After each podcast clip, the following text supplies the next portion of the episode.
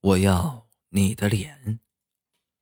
小兔慢慢悠悠的在一家化妆品店里挑选着面膜，再三筛选比较后，最终选择好了两盒面膜，拿去柜台付款。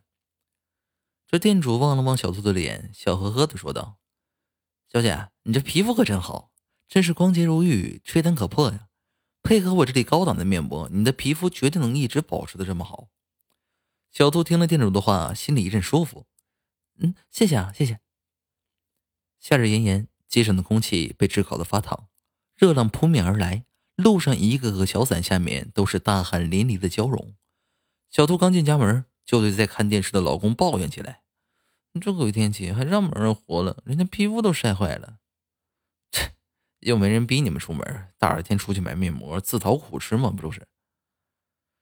哎。还不是没面膜了吗？皮肤要长时间不断保养才好啊。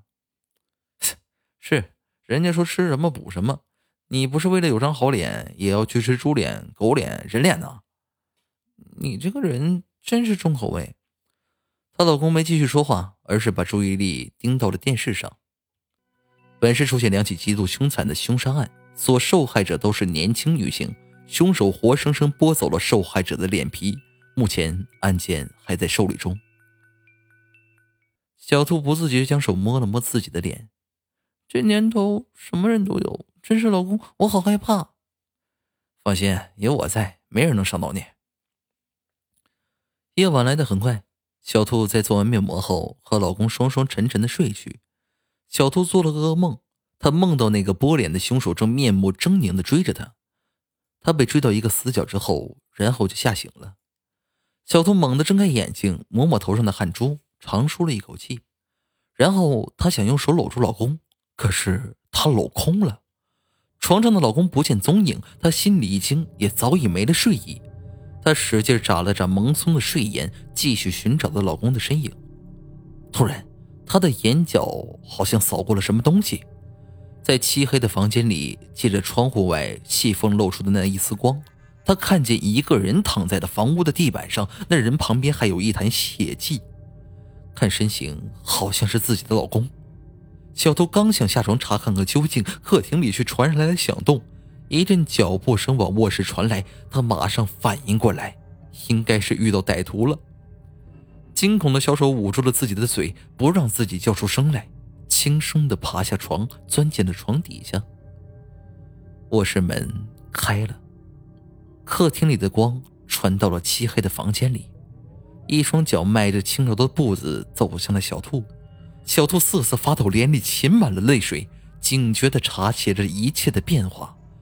啪的一声，房间里的灯开了，顿时亮堂了起来。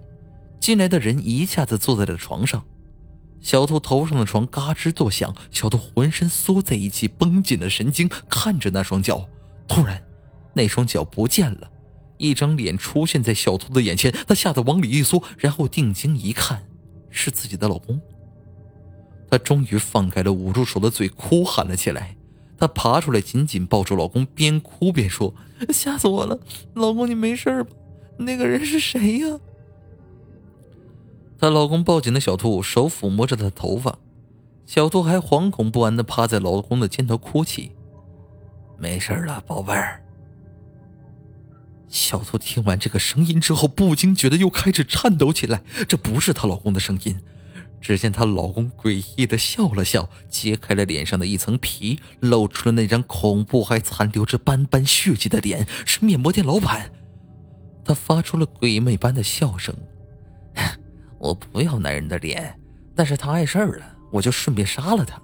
你那完美的脸才是我要的收藏品。说罢。”他的手就伸向了小兔的脸。